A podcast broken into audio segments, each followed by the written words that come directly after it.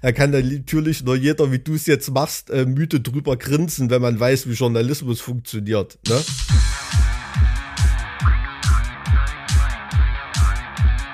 Zart wie Kruppstahl. Mit Mike und Alex. Dann schlürfe ich noch schnell ein bisschen Wasser. Na, schnüffel noch ein bisschen was. Weil du bist heute richtig fit, oder was? Ich bin absolut energiegeladen. Wow. Weil ich nämlich heute wegen dieser furchtbaren, schwülen Hitze 7 Uhr aus dem Bett gefallen bin. Ei. Ja, ja, also ist, ähm, nachdem ich irgendwann um eins oder um zwei äh, aufgehört habe zu arbeiten, also es ist einfach so, dieser, der, der Körper wird momentan einfach geschunden von den klimatischen Ja, es ist gerade schlimm. Ist gerade wirklich schlimm. Kann ich, kann ich bestätigen. Es ist wirklich südamerikanisch. Also wenn du in Brasilien aus dem Flugzeug steigst oder so, da hast du das gleiche Gefühl, als wenn du in Frankfurt oder aus dem Lidl kommst. Ist wirklich so. Ich bin glücklicherweise noch nie in Frankfurt oder in einem Lidl gewesen. Aber ich werde äh, nachher mal Robse fragen, wie es da so ist. Ich habe nämlich nachher noch ein Telefonat mit ihm. Ach so, dann äh, äh, liebe Grüße und sag ihm ruhig, ich fand das gut beim Standlang Festival. Habt ihr euch gesehen? Nee, nee, leider nicht. Also Schade. ich habe nur, ähm, als er bei Tanzwut da an abmoderiert hat, hat er ja das Festival sozusagen eher abmoderiert. Äh, Ich fand den Spruch cool. Ja, ich werde das nochmal hier wiederholen, denn ich finde, die Leute haben ein Recht darauf, das auch von jemand Nüchternen nochmal ge ge genau erzählt zu bekommen. ähm, ja. Also da, da muss ich einfach ganz kurz noch eine Anekdote raushauen. Normalerweise ähm, moderiere ich das ja äh, mehr oder minder an und ab. Und äh, dieses Jahr wollte Ivo auch unbedingt was sagen. so war dieses Jahr einfach etwas feuchtfröhlich. Ja, ja, aber also, das war jetzt nicht irgendwie in einer Weise peinlich oder so. Also wirklich. Also es, es wurde in dem Moment peinlich, wo die Dramaturgie äh, des Auftritts zerstört wurde, indem Robse mit dem Mikro hinterhergerannt ist, während eigentlich abgesprochen gewesen war, dass die Mikros dann angeschalten werden.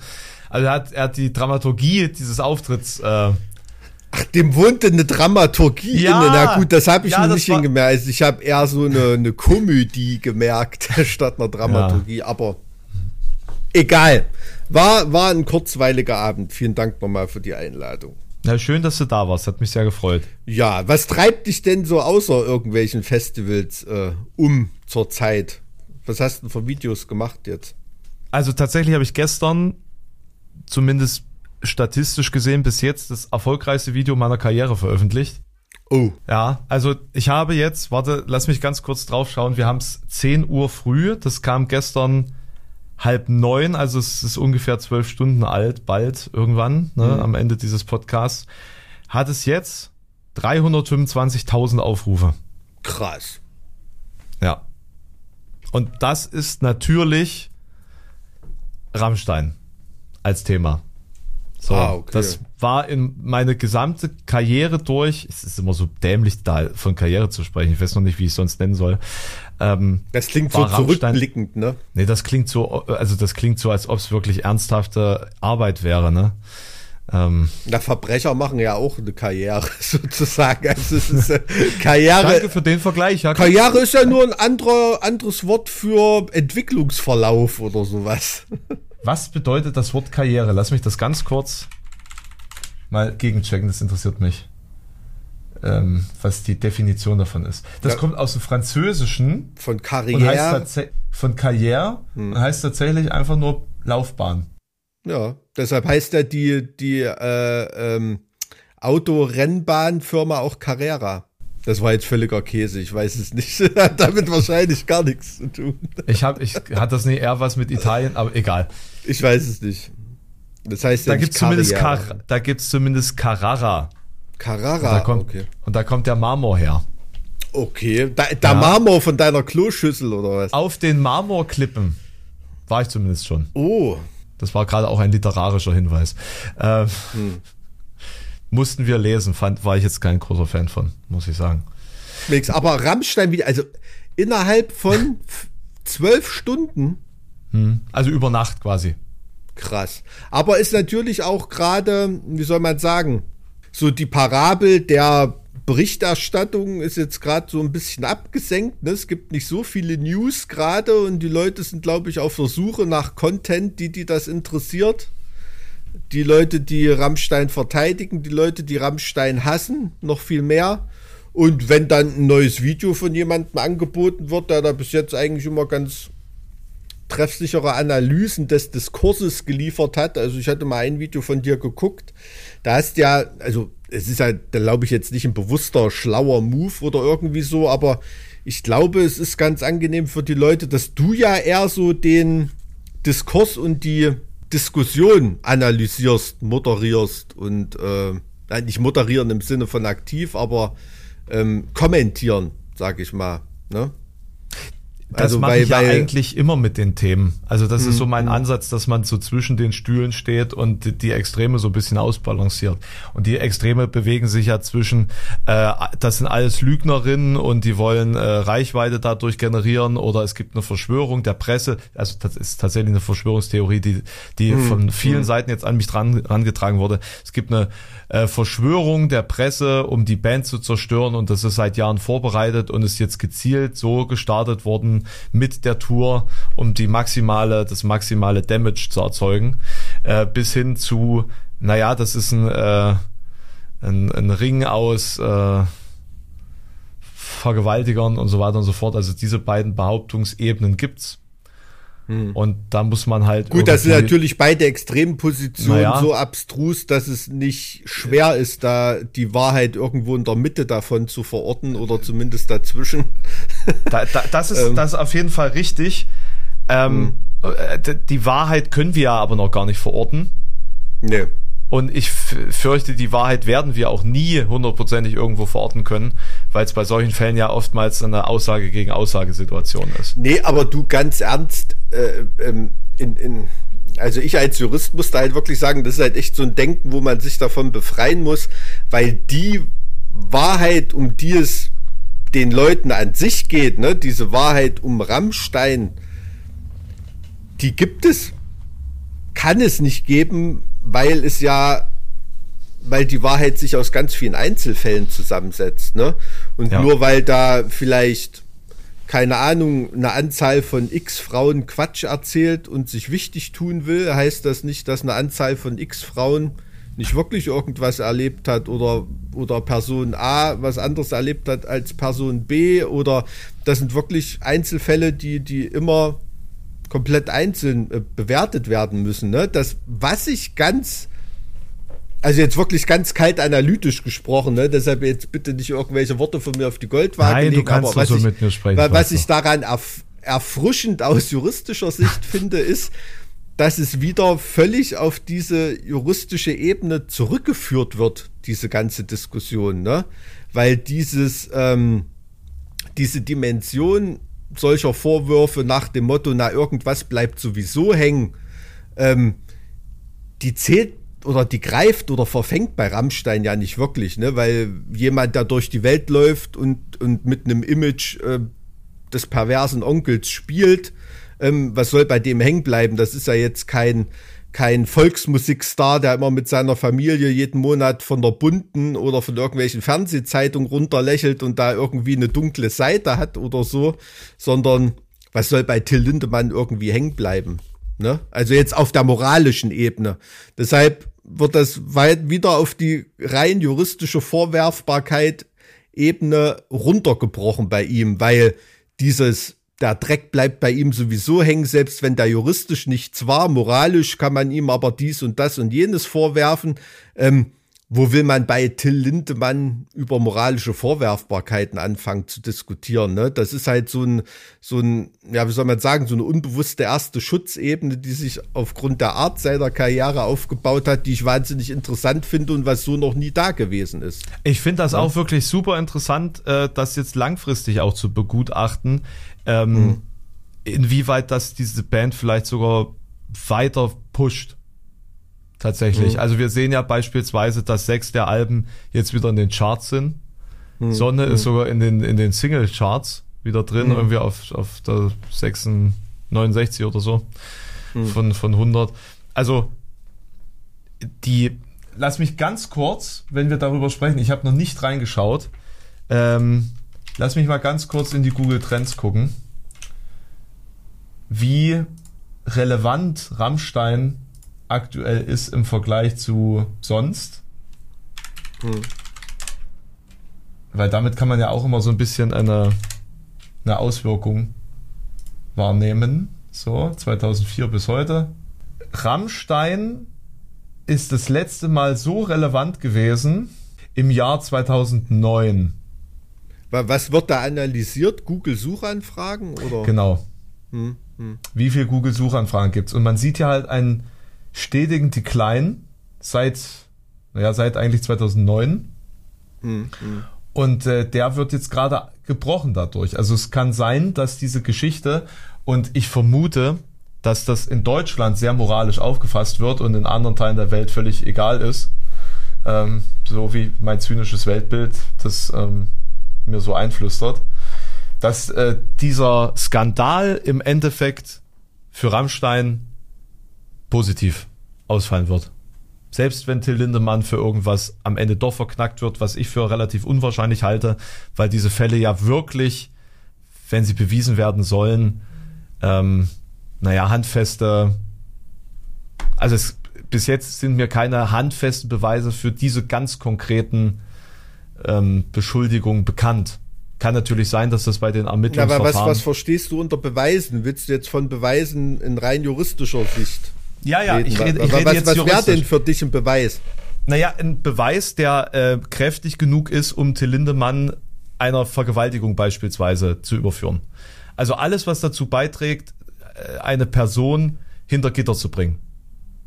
Bis jetzt ist, ist mir nichts bekannt, was eine, eine, äh, einen solchen Beweis darstellt. Dass Zeugenaussagen. Eine Zeugenaussage ist ein Beweis im juristischen Sinne. Ja, aber eine Zeugenaussage müsste ja, es müssten ja mehrere Zeugen denselben Fall bezeugen können, oder? Ist nicht notwendig, wenn der, nee? ähm, es ist auch in der Situation Aussage gegen Aussage. Natürlich ne, spielt das bei der Zeugbewertung oder Aussagenbewertung eine Rolle, ob man Geschädigter ist oder nicht für den Richter. Aber das ist ein Beweismittel, ne, mhm. wozu es auch Beweisanträge geben kann und so weiter. Auch bei der Situation Aussage gegen Aussage, wenn der Richter dem oder der Geschädigten als Zeuge glaubt, reicht das für eine Verurteilung auch aus. Stellt große Anforderungen dann an die Urteilsbegründung, um revisionsfest zu sein und so weiter. Ne, weil da wird ja dann auch vom Revisionsgericht bewertet, es gab es da Fehler bei der Zeugen, äh, bei der Beweisverwertung und so weiter. Beweisverwertungsverbote, gibt es sowas. Ah, das ist wahnsinnig kompliziert. Man muss ja nicht umsonst ähm, da so lange studieren bei Jura. Aber das haben viele Leute halt nicht auf dem Schirm, dass eine Zeugenaussage ist im Prinzip die häufigste Form eines Beweises vor Gericht. Ne? Also das sind nicht nur Schriftstücke, das sind nicht nur äh, Videoaufnahmen, Beweise oder irgendwie sowas, sondern eine Zeugenaussage ist grundsätzlich erstmal ein Beweismittel. Ne? Und, und also das jetzt rein, rein juristisch gesehen. Und das ist natürlich das, diese diese Laiensphäre, die tut diese ganze Diskussion natürlich auch wahnsinnig verwässern. Ne?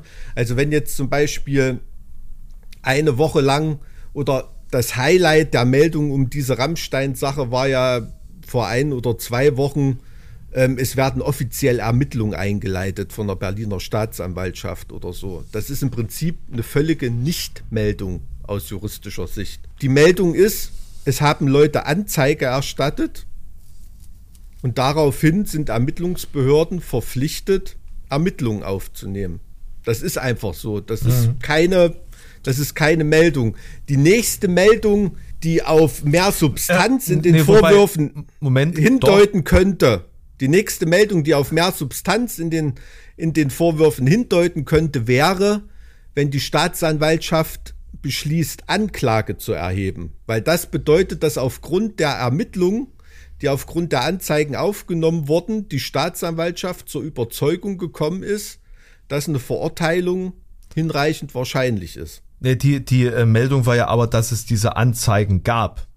Also das ist ja das, ich sag ja, da ich, ich sag ja, ist. das ist, ja. Da, das war die Meldung. Es gab ja. die Anzeigen, aber ja. trotzdem wurde die Meldung dass die Ermittlungsbehörden offiziell Ermittlungen aufgenommen haben, viel, viel stärker gewichtet mhm. und dem wohnte so konkludent irgendwie so dieser Anstrich inne, oh, damit haben die Vorwürfe irgendwie mehr Substanz. Und das ist juristisch überhaupt nicht der Fall. Ach so, meinst du, dass sie das absichtlich so formuliert haben, um diesen Rückschluss zu erzeugen? Das weiß ich nicht. Gab es sicherlich welche, also mhm. natürlich, ne? Also wie, wie du sagst, also an dieser Verschwörungstheorie, die Presse ähm, will da jetzt geschlossen gegen Rammstein vorgehen oder was es nicht alles gibt. Äh, Till Lindemann ist ein Symbol für die deutsch-sowjetische Freundschaft und jetzt, ups, kurz ah, nach stimmt, dem Ukraine, gesehen, kurz ja. nach dem Ukraine-Krieg wird er auf einmal wieder runtergemacht, ne, wobei völlig ausgeblendet wird, dass Rammstein sich ganz klar auf ukrainische Seite gestellt hat äh, nach dem Ausbruch des das, Krieges und so weiter. Das war wegen dieses Lubimel ne? Gorod, was er da für seinen Einzelprojekt ja, ja, gemacht aber, hat. Aber ne? weißt, was ich meine, ne? So Quatsch wird ja da, aber die Wahrheit ist auch, dass es da draußen schon einen Haufen Journalisten gibt, die Rammstein schon immer scheiße fanden und die jetzt natürlich keine Gelegenheit auslassen, den auch eins reinzuwirken. Ne? Genauso wie es viele Journalisten gibt, die Rammstein schon immer super fanden und die jetzt auch jede Gelegenheit ergreifen, die irgendwie zu verteidigen. Ist ja auch völlig normal in der Presselandschaft. Da, trotzdem davon jetzt auszugehen, dass es da irgendwo eine konzertierte Aktion gibt, ne? von einem geheimen Roundtable von Pressevertretern, die da geschlossen vorgehen, da kann dann natürlich nur jeder, wie du es jetzt machst, äh, müde drüber grinsen, wenn man weiß, wie Journalismus funktioniert. Trotzdem wurde ganz bewusst als Headline von den den Medien, mhm. das habe ich so wahrgenommen, diese, diese Headline, ähm, die offiziellen Ermittlungsbehörden haben Ermittlungen aufgenommen, wurde in dem Sinne als Clickbait gesetzt, ähm, dass damit auf einmal die Vorwürfe irgendwie mehr Substanz hätten. Und mhm. das ist aus juristischer Sicht überhaupt nicht der Fall. Und äh, in Vilnius war es ja genau umgedreht, dass die Headline dann war, es gibt kein Verfahren gegen Till Lindemann, obwohl ja eigentlich die Meldung nur war, die Polizei hat der Staatsanwaltschaft äh, quasi na, ähm, hm. angeraten, keine durchzuführen, weil hm. die Indizien, die sie da gesammelt haben, äh, keine waren oder so. Ich weiß jetzt nicht mehr, wie genau das war irgendwie, ja, weil ja. denen irgendwie nichts vorlag.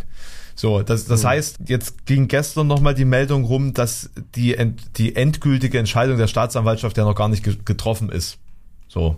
Also ja, ja, ganz genau. Also die also ich weiß nicht, wie das in, in Litauen funktioniert irgendwie, aber dass die Polizei der Staatsanwaltschaft was sagt, ist schon relativ ungewöhnlich, weil also in Deutschland sind, ist die Polizei sind quasi Hilfsbehörden der Staat, Ermittlungsbehörden der Staatsanwaltschaft. Ne? Die arbeiten denen sozusagen zu. Also das ist eher so ein Überunterordnungsverhältnis.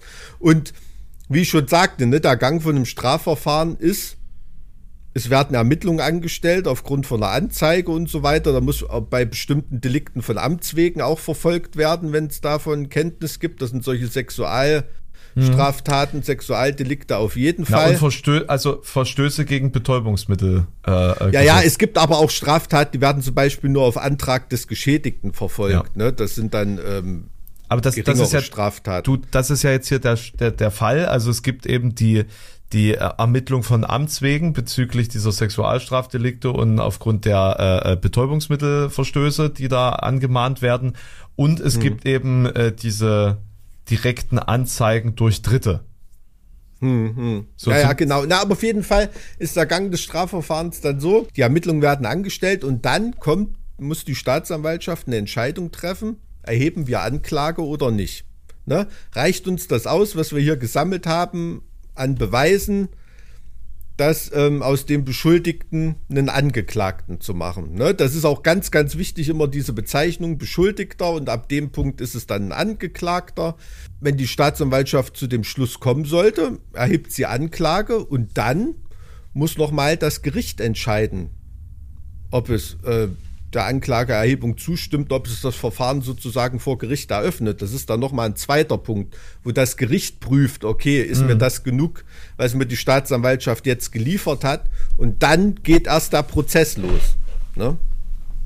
Das ist ja interessant. Also muss, muss mhm. die Staatsanwaltschaft schon vor dem Prozess stichhaltig genug argumentieren, damit es überhaupt ein Verfahren werden kann. Die Staatsanwaltschaft ist sogar verpflichtet, entlastende Momente festzustellen. Also nicht nur belastendes Material zu suchen, sondern wirklich eben objektiv mhm. die Wahrheit festzustellen. Genauso kann eine Staatsanwaltschaft auch entlastende Beweise finden. Mhm. Die Staatsanwaltschaft muss zuerst selbst davon überzeugt sein, dass das eine, eine Verurteilung hinreichend wahrscheinlich ist. Ansonsten kann sie auch das Verfahren einstellen oder was weiß ich, was es da alles gibt. Ne? Das habe ich schon wieder vergessen. Kann ja jeder mal in die StPO reingucken. Und dann muss sie natürlich den Richter davon überzeugen, also man, man darf es nicht falsch verstehen, ne? ob jemand was gemacht hat oder nicht, das bringt erst der Prozess zutage. Ne? Es muss nur ähm, sozusagen die Möglichkeit bestehen, dass das stattgefunden hat, ne? Oder, oder dass, dass da eine Straftat vorliegt, wo man da den richtigen Beschuldigten äh, vor, vor Gericht ziehen möchte. Ähm, und äh, wenn der Richter sagt, nee, also Moment, das, das sind, also reicht mir an Beweisen überhaupt nicht aus, dass ich da überhaupt, dass wir da mal in einem Rahmen von einem Prozess direkt drauf gucken oder so, dann eröffnet ein Gericht manchmal ein Verfahren auch nicht. Das gibt schon. Ne? Also die Staatsanwaltschaft muss davon überzeugt sein, dass es genug Beweise zusammen hat und dass es ähm, eine gewisse Wahrscheinlichkeit gibt, ähm, dass die Straftat von demjenigen begangen wird. Dann können sie Anklage erheben. Wenn die Anklage dann zugelassen wird vom Gericht, Prozess eröffnet wird vom Gericht, dann wird erst im Prozess geklärt, ob es wirklich so war. Ne, aber dazu müssen dann substanzielle Beweise und sowas sowas vorliegen, beziehungsweise Beweismittel müssen dann benannt werden, die dann vor Gericht im Prozess ausgewertet werden. Um Gottes Willen, ich glaube, das hätte jetzt vielleicht für eine 3 Minus gereicht in der mündlichen Prüfung bei der Strafprozessordnung, aber so ungefähr kann man sich das als Laie vorstellen. Was ich sagen will, die Meldung, jemand hat Ermittlungen aufgenommen, ist eine Nullmeldung. Das mhm. bedeutet gar nichts im Hinblick auf den Tatvorwurf. Du, ich frage mich, ob jetzt noch Leute zuhören oder ob die jetzt ausgestiegen sind, weil ich habe jetzt selbst bei mir gemerkt, so auf halber Strecke, oh. ja, du, das ist aber, das ist aber das Ding. Die Leute wollen einfach diese normale Ja-Nein-Antwort und damit wird man auf jeden Fall ähm, dem Täter und einem potenziellen Opfer äh, Unrecht tun wahrscheinlich beiden. Ne, mit solchen einfachen Antworten. Na, es wird ja auch keine geben. Nicht. Also es wird ja am Ende keine Ja-Nein-Antwort geben können, denke ich mal. Keine Ahnung. Man weiß nie. Also ich habe schon Leute vor, vor Gericht oder so Geständnisse ablegen sehen, das hättest du nie erwartet. Ich, ich, keine Ahnung, das weiß man nicht. Es wäre ja auch schlimm, wenn man wüsste, was ein Prozess oder Ermittlung, äh, was dabei rauskommen soll. Oder was dabei rauskommt. Aber ne, wenn man das vorher schon wüsste. Nochmal, nochmal zurück zu diesem sehr interessanten Phänomen, dass alleine die Tatsache, dass das Image dieser Band oder dieser Person im Vorfeld schon so war oder mhm. auf solche Handlungen angespielt wurde in rein mhm. künstlerischer Manier, sage ich jetzt mal, ähm, dass das schon dazu reicht, dass der Moral, also dass dieser moralische Abfall von dem, was man vorher erwartet hat und dem, was jetzt quasi äh, scheinbar ähm, mhm. rausgekommen mhm. ist, ähm, dass das dafür reicht, dass eben der Schaden an der Marke geringer ist. Ja, genau. Das ist, das ist eine, eine total interessante Erkenntnis, die mir vorher auch gar nicht so bewusst war, aber ähm, es scheint da draußen genug Leute zu geben, die zwischen Kunst und Wirklichkeit nicht unterscheiden können. Ist wahrscheinlich so, ne? Aber es geht, das ist ja, gibt's ja in, in, in künstlerischer Hinsicht gibt's ja Beispiele dafür. Ne? Also zum Beispiel im Ansehen der, der Fans und der Leute in der Filmbranche ist ja jetzt zum Beispiel Klaus Kinski auch nicht irgendwie herabgefallen, weil er mal jemanden in die Fresse gehauen hat am Set oder so. Das war sein Image, die haben gewusst, der ist so. Damit hat er ja auch irgendwie gespielt, hat das auf die Leinwand übertragen mhm. und so. Und das ist jetzt was völlig anderes als wenn jemand ähm, wie äh, irgendein Fernsehmoderator oder, oder Jörg Kachelmann oder so äh, Sexualdelikte äh, vorgeworfen werden. Ne? Also das ist was, das ist was völlig anderes. Weil da ja ein ganz anderes Image oder gar kein Image, beziehungsweise eine gewisse Lauterkeit und ähm, moralische Instanz verbunden ist mit einer bestimmten Person. Ne? Das kann man ja bei, ist ja bei Rammstein ist das ja in, in, dem, in dem Zusammenhang völliges Anti-Heldentum. Ne? Und, und genau das, das Gegenteil davon. Und das bewahrt Rammstein im Moment auf jeden Fall vor Schaden. Natürlich. Und dieser, was ich auch wahrnehme, dieser psychologische, man muss ja bei Rammstein, bei der Popularität von Rammstein da fast von Massenphänomen sprechen. Ich bin mir ganz sicher, dass viele Rammstein-Fans auch Rammstein deshalb verteidigen, weil sie sich einfach unbewusst nicht eingestehen wollen, irgendwie falsch gelegen zu haben. Ne? Das ist meine Lieblingsband. Ich finde die geil, habe die jahrelang supportet. Also lege ich mir jetzt ein Erklärungsmodell zurecht, wie ich die immer noch gut finden kann. Sei es, die Leute hören ja auch Motley Crew, egal was die in den 80ern abgezogen haben. Aber das ist ein guter, Oder, gutes Beispiel. Ne? Ähm, Mötley Crew Rammstein die Dinge, von denen man jetzt, äh, ne, also die, die singen, hm. besingen ja Themen, die nicht weit vom Image entfernt sind. Hm. So, und wenn du, wenn du jetzt Mötley Crew Fan bist und äh, Girls, Girls, Girls magst und äh, entsprechend mit den um äh, geil findest, wie die damit umgehen thematisch und auch was da so abgegangen ist, eigentlich feierst, äh, ne, The Dirt und so, mhm. Ähm, mhm. dann ist das ja eigentlich nur eine Bestätigung deines Fantums, wenn du dann hörst, ey, die waren ja wirklich so drauf. Ja, natürlich, klar. Also das, ist, ist ja, das ist ja das, das ist ja der Punkt. Deswegen bin ich ja der Meinung, dass das eigentlich sogar das, äh, dieses Rammstein-Phänomen allgemein verstärken wird. Selbst das, wenn da was rauskommen das, sollte. Das, das, das kann durchaus sein und ich finde es auch echt problematisch und auch wirklich extrem unfair und gefährlich, dass man immer von Rammstein redet, ne? weil das sind wirklich individuelle Vorwürfe ja, einer Person gegenüber richtig, ja. und da hat er Schneider und Flake und Kruspe und Landers, die haben damit nichts zu tun, ne? mit diesen Vorwürfen. Die sind da in dem Zusammenhang, was diese, diese moralische Dimension angeht, auch Opfer. Ne? Jetzt gerade von einer, richtiger wie soll man Punkt, sagen, richtiger Punkt, ne? ja. Ja. Und die tun mir, tun mir wahnsinnig leid, muss man ganz ehrlich sagen. Und gerade wenn man, ja, wie soll man sagen, journalistisch ist es schon so, dass das ja auch eine Meldung ist, die jetzt im Sommerloch spielt. Ne? Auch, auch sehr richtig. Also es ist strategisch für diese Band sehr, sehr ungünstig gewesen, sage ich jetzt mal, dass es hm. zeitlich gerade jetzt passiert, weil es kein anderes Thema gibt, auf das man sich draufsetzen kann. Absolut. Also würde, hätte wäre dieses Thema hochgekocht zum Zeitpunkt, als äh, Russland die Ukraine überfällt oder sowas, ja. ne? hätte man sicherlich medial ein, ein, geringeres Problem, was es einzuhegen gilt. Ne?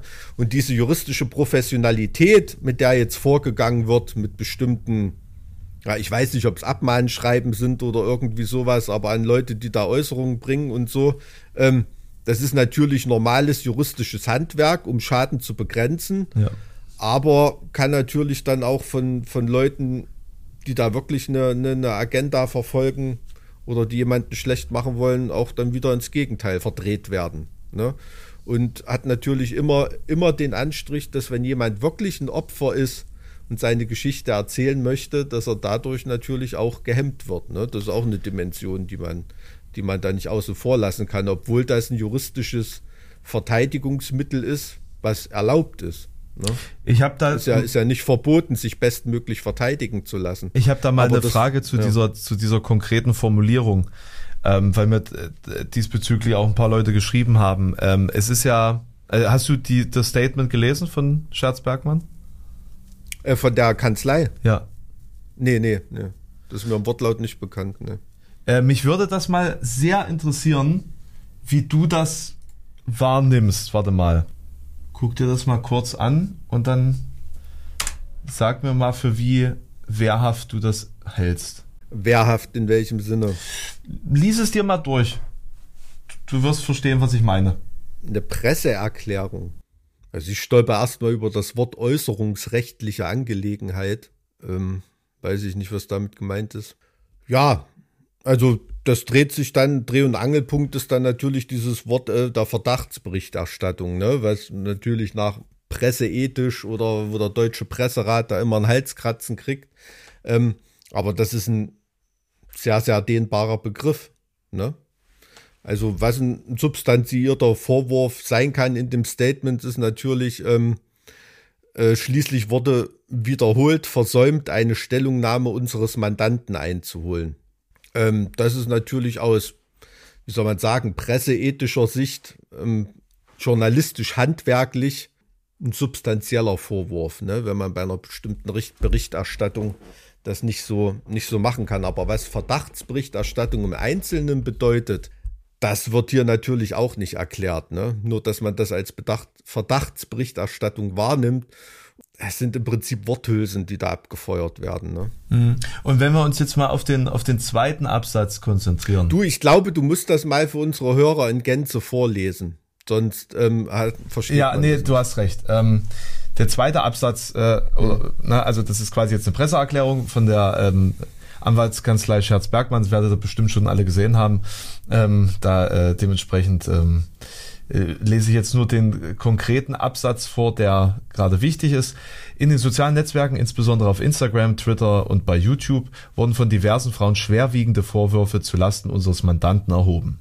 So wurde wiederholt behauptet, Frauen seien bei Konzerten von Rammstein mit Hilfe von K.O.-Tropfen bzw. Alkohol betäubt worden, um unseren Mandanten zu ermöglichen, sexuelle Handlungen an ihnen vornehmen zu können. Diese Vorwürfe sind ausnahmslos unwahr. Wir werden wegen sämtlicher Anschuldigungen dieser Art umgehend rechtliche Schritte gegen die einzelnen Personen mhm. einleiten. Mhm. So, Mike, als Jura-Experte. Für sowas bin ich kein Jura-Experte. Das muss ich, da habe ich einen, einen geschulten Laienverstand. Ne? Ich bin natürlich kein Presserechtler oder irgendwie sowas. Aber was genau sagt dieser Absatz? Gegen wen wird rechtlich vorgegangen? Ich weiß jetzt nicht, worauf du hinaus willst. Mir haben, oh, dann löse ich das jetzt mal auf. Ich wollte, das, ich wollte das jetzt Sorry. eigentlich von dir hören, weil ich mir jetzt nicht sicher war, ob, äh, ne, weil, weil ich weiß, dass du die äh, Kompetenz äh, per, per Studium so ein bisschen haben solltest, falls da was dran ist. Wir haben Staatsanwälte, Richter, Juristen, alle möglichen Leute geschrieben. Zumindest haben sie behauptet, dass sie das sind. Und ähm, äh, habe das auch als Posting von, von einer äh, Rechtsanwältin gesehen, dass es sich hierbei um, ich kenne jetzt den genauen Wortlaut nicht, um ein überschießendes Dementi handelt, ähm, dass die Definition dessen, was unwahr ist, so konkret ausformuliert ist, dass jeder Teilschritt davon behauptet werden kann.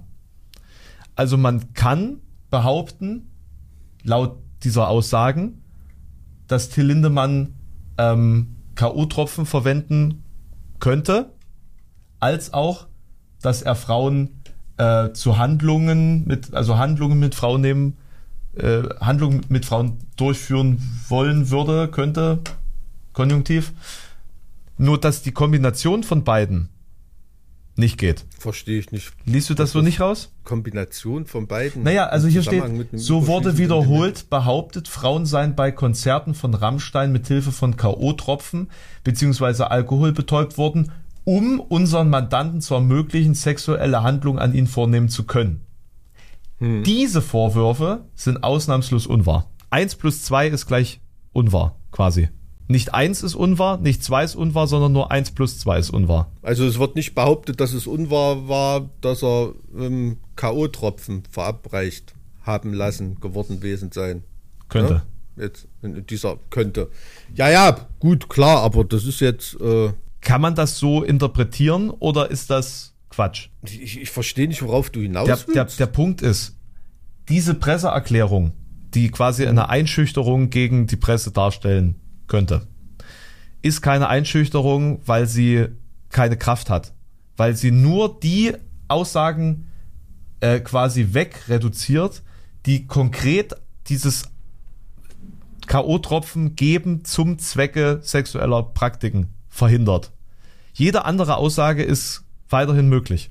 Ja, natürlich ist es aber auch jede andere Art von Presseerklärung möglich, weil bis jetzt ist es ja nicht, äh, da wird, also wenn jetzt hier da drauf eine, eine Anwältin in der Art dir das geschrieben hat, wie du es gerade geschildert hast, dann hat die Frau einfach die Ereignisabfolge nicht auf dem Schirm. Weil das ist ja eine Reaktion auf die Aussage der Anschuldigung. Warum soll die Presseerklärung auf etwas reagieren, was als Vorwurf gar nicht im Raum steht? Mhm, Punkt, ja. Verstehst du, was ich meine? Das ist, aber, äh, aber das, das wäre aus, das wäre aus, aus, aus Verteidigersicht wäre das sogar grob, äh, grob, na, wie soll man sagen, ungehörig, ähm, da noch irgendwas reinzuschreiben und außerdem stimmt es auch nicht, dass das war und dass das war. Dann sagen die anderen wieder, ja, das haben wir ja gar nicht behauptet, wie kommt denn ihr auf einmal da draus? Also sowas wird ein Anwalt, der auf eine bestimmte Anschuldigung reagieren will, niemals in sein, in sein Schreiben äh, reinschreiben. Aber die Vorwürfe sind doch sowohl unter K.O.-Tropfen setzen, als auch Frauen für sexuelle Dienste ausnutzen. Das sind ja eins, das sind ja auch Einzelanschuldigungen gewesen. Es existieren ja, es existieren, es existieren ja die verschiedenen Ebenen dessen. Und jetzt zu sagen, er hat das und das, um damit das und das durchzuführen, ist ja nur ein, äh, so, ein, so ein Bruchteil ich bin davon. mir nicht sicher, also ich bin in diesen Sexualstrafdelikten und so bin ich nicht so tief hm. drin, also weil gerade diese Struktur von dem, was ist das mittlerweile, irgendwie so ein Sammelparagraph, da wird ja auch immer nur ähm, in der Presse mittlerweile zitiert, ähm, Delikte nach Paragraph irgendwie sowas, weil diese einzelnen Delikte, die in den Paragraphen aufgeführt sind, die haben sich in den letzten Jahren so oft verändert und mhm. sind so komplex geworden und haben so viele Tat, verschiedene Tatbestandsvoraussetzungen und Rechtsfolgen und so weiter, dass das ultra, ultra kompliziert ist, da durchzublicken. Also der Paragraph ist ein Horror für jeden Studenten und, und Juristen, der den auf den Tisch bekommt, wenn du da nicht ein absoluter Fachmann bist. Ne? Mhm. Und ähm, ich bin mir nicht sicher, ob zum Beispiel dieses ähm, jemanden etwas verabreichen, um etwas zu tun, dass das nicht irgendwo eine bestimmte Tatbestandsvoraussetzung ist, die dann eine Strafverschärfung hat oder aus irgendwas einen schweren Fall macht oder irgendwie sowas. Also es kann schon sein, ähm, dass das da eine, ähm, eine bestimmte juristische Bewandtnis damit auch hat. Ne? Das kann schon sein. Hm, ist eine interessante Perspektive. Also ähm, wie gesagt, wir hatten da einige geschrieben, dass das äh, von der Konkretisierung her äh, eben schon so ein bisschen ein Schuldeingeständnis sein könnte, dass da mit den ähm, mit den K.O.-Tropfen vielleicht doch was ich, passiert ist. Ich, ich würde es genau andersrum lesen, ja. dass ich würde in so einer Verteidigungsschrift nie mehr reinschreiben, als mir bisher vorgeworfen wurde. Mhm. Warum solltest du das tun? Weil da geht es dann ja auch darum, ähm, ja, um, um die Art um eine Art Glaubwürdigkeit. Ne? Du könntest ja zum Beispiel auch sagen, ähm, ja, wie Bill Clinton damals zum Beispiel, ne? als es um Monika Lewinsky geht. Der hat nie gesagt, ähm, die hat mir niemals ein äh, äh, im, im, Oval oder damals Oral Office ah. äh, geblasen oder irgendwie sowas. Der hat gesagt, ich hatte niemals eine sexuelle Beziehung mit dieser Frau. Ja. Und, und, das ist was völlig anderes, als zu sagen, ich hatte niemals irgendeine Beziehung zu dieser Frau oder ich habe diese Frau nie gesehen. Ich war niemals mit dieser Frau in einem Raum zusammen. Da bist du ganz schnell in dem Bereich, wo du Sachen sagst, äh, die dann Falschbehauptungen sein könnten, ne? Weil es eben so war. Mhm. Ja, genauso ähm, könnte man ja auch schreiben. Also es hat niemals Kontakt zu diesen diversen Frauen bestanden oder die sind uns völlig unbekannt oder die sind nie in der Row Zero unterwegs gewesen oder irgendwie sowas. Und dann sind da wieder Tatsachen, die einem Beweis zugänglich sind. Und wenn man da das Gegenteil beweist, bringt man sich dann in eine Lügnerposition. Mhm. Ne? Deshalb ganz konkret die ganz konkreten Vor Vorwürfe, die einem gemacht würden, auch nur diese ganz konkreten Vorwürfe bestreiten. Das ist juristische Salamitaktik ähm, kann man aus der, von der anderen Seite ganz genauso sehen. Ne? Fantastisch. Das war jetzt also so wieder, würde ich das analysieren. Das endlich mal wieder ein bisschen Mehrwert in diesem Podcast. Ich bin begeistert. nee, also insofern denke ich, äh, die sind schon nicht auf der Wurstsuppe hergeschwommen, ne? diese Anwaltskanzlei hier. Also die wissen schon, was sie machen. Ähm, aber klar, wenn ich daran was auszusetzen haben wollte, könnte man natürlich die Dinge, die dir da Staatsanwälte oder Rechtsanwältin oder so geschrieben haben, daran aussetzen. Das ist klar. Ist, glaube ich, von einer Kanzlei juristisch hochinteressant, so einen Fall zu übernehmen. Was ähm, bedeutet denn das für eine Kanzlei jetzt mal so auf, auf der äh, Business Talk-Ebene jetzt? Du bist nicht in Kanzleien unterwegs, deswegen weiß ich nicht, ob du dich mit dieser Welt so auskennst. Aber was bedeutet das, so einen Fall zu bekommen und am Ende vielleicht zu verlieren? Das kommt drauf an, wie du den verlierst. Hm. Also erstens bedeutet das, dass jeder Promi, der in Zukunft Probleme damit haben wird, zuerst zu Scherz Bergmann geht. Also wenn sie gewinnen. Nicht unbedingt nur, wenn sie gewinnen. Das kommt auf die Art der Verteidigung an. Ne? Mhm. Ähm, Gewinnen ist ja, ist ja so eine Sache. Ne? Es gibt also jetzt völlig losgelöst von der Person ähm, Till Lindemann, ganz, ganz abstrakt gesprochen, es gibt ja auch genug Fälle, in denen eine gute äh, Kanzlei äh, äh äh, ähm, Schadensbegrenzung betreiben kann, ne? indem sie bestimmte Vorwürfe abmildert, ne? ob ich jetzt nur wegen sexueller Belästigung oder wegen Vergewaltigung oder, oder was weiß ich verurteilt werde, das ist ja schon auch ein Unterschied. immer sehr, sehr, ein sehr, sehr breites Spektrum, was ist eine, was ist eine erfolgreiche Verteidigung. Und das ist ja auch in erster Linie hier eine Expertise in Sachen Medien und Öffentlichkeitskommunikation, die hier in Anspruch genommen wird von der, von der Kanzlei. Das ist ja gar nicht so sehr ein juristischer Schritt, dieses Papier hier. Also das ist, äh, das ist weder eine, eine, eine Aussage zu irgendeiner Aufforderung von der Staatsanwaltschaft oder, oder ein, ein juristischer Schriftsatz oder eine, eine, Klageschrift oder eine Anzeige wegen Verleumdung, wegen Beleidigung oder was weiß ich, sondern das ist eine Presseerklärung. Ne? Ähm, wird es, wäre dein erster Impuls, wenn du eine Presseerklärung haben möchtest, dass du zu einer Rechtsanwaltskanzlei gehst? Naja, es ist auf jeden Fall schon ein Wirkmittel. Ja, ja, natürlich, klar. Aber es soll schon, soll schon eine juristische Wirkung haben, aber es ist erstmal eine, nur ein kommunikativer Akt, kein irgendwie Ablauf oder kein Schriftstück im, im, im juristischen Sinne von einem Verfahrensablauf oder sowas. Ne? Also das muss man da schon auch sehen, dass da aber, jetzt aber ja die Erklärung ist ja trotzdem relevant für einen etwaigen späteren Prozess, oder? Nö, Gar nicht? Also das, was da, also wenn, wenn das jetzt abgestritten ist, was da steht, und es käme zum Hm. Prozess, würde das dann nicht da einfließen? Das ist eine Presseerklärung, das ist nicht die offizielle Aussage des Mandanten.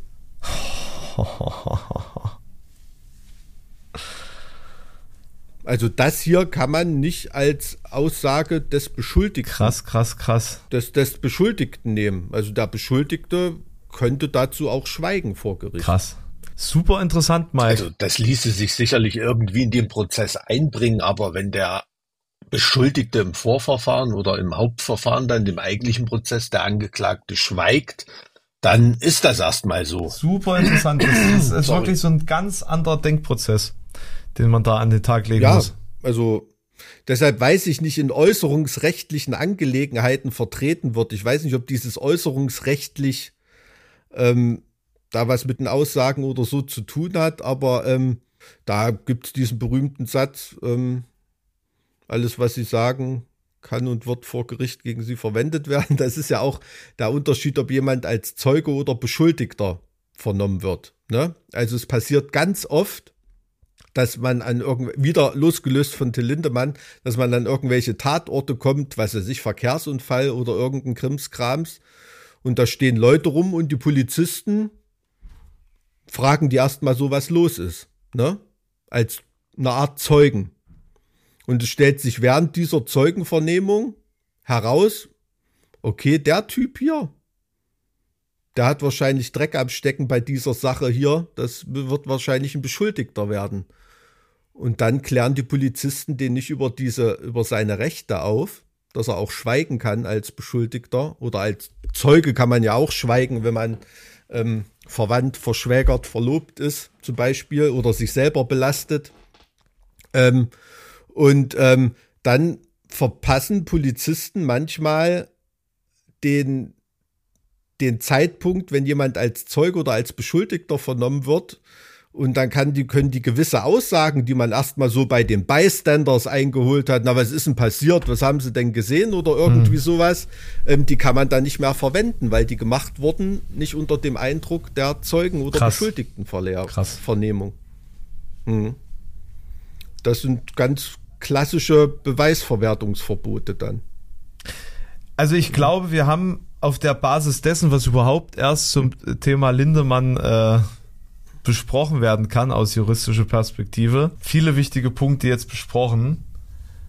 Ich denke, wir Mhm. sollten die Zuhörerinnen und Zuhörer nicht zu sehr überfordern. das, das ist, wie soll man sagen, das ist natürlich diese innere Mechanik und, und, und, und Dynamik von so einem, von so einer Sache. Ne? Das ist ja eigentlich nicht das, was den Pöbel da draußen interessiert. Ne? Die wollen wissen, ist er's gewesen, ist da was gewesen oder Aber nicht. das ist doch gut. Weißt du, Und- uns hört doch eh fast keiner zu. Da kann man auch mal, da kann man auch mal juristisch einen, einen hängen lassen.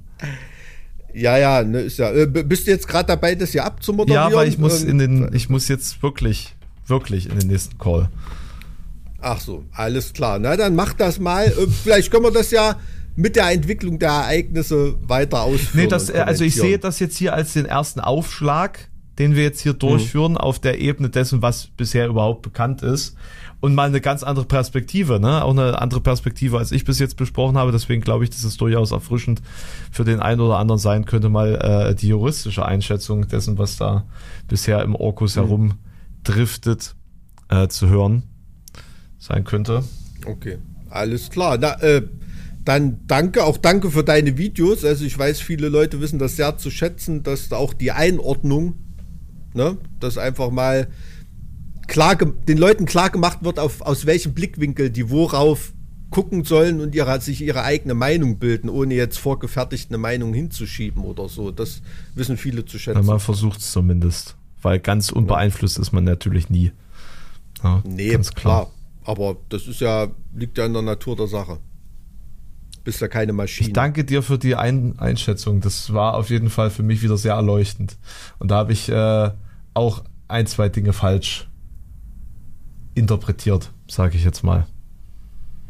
Vielleicht ja, falsch interpretieren äh, gibt es ja fast nicht. Ne, man kann es dann nur noch mal von einem anderen Blickwinkel sehen und sehen, dass was Ambivalentes, was man vorher vielleicht ja. als eindeutig gesehen Immer wenn ich das oder? höre, denke ich mir, vielleicht hätte ich doch Jura studieren sollen. Ich finde das schon wahnsinnig spannend die. Sowas ist interessant beim Jurastudium ja. auf jeden Fall. Ja. Na gut, dann äh, mach's erstmal gut. Vielen Dank für den Podcast. Mach's besser, Alter. bis zum nächsten Mal, ne? Bis dann, Tschüssi. tschüss. Ich bin absolut energiegeladen.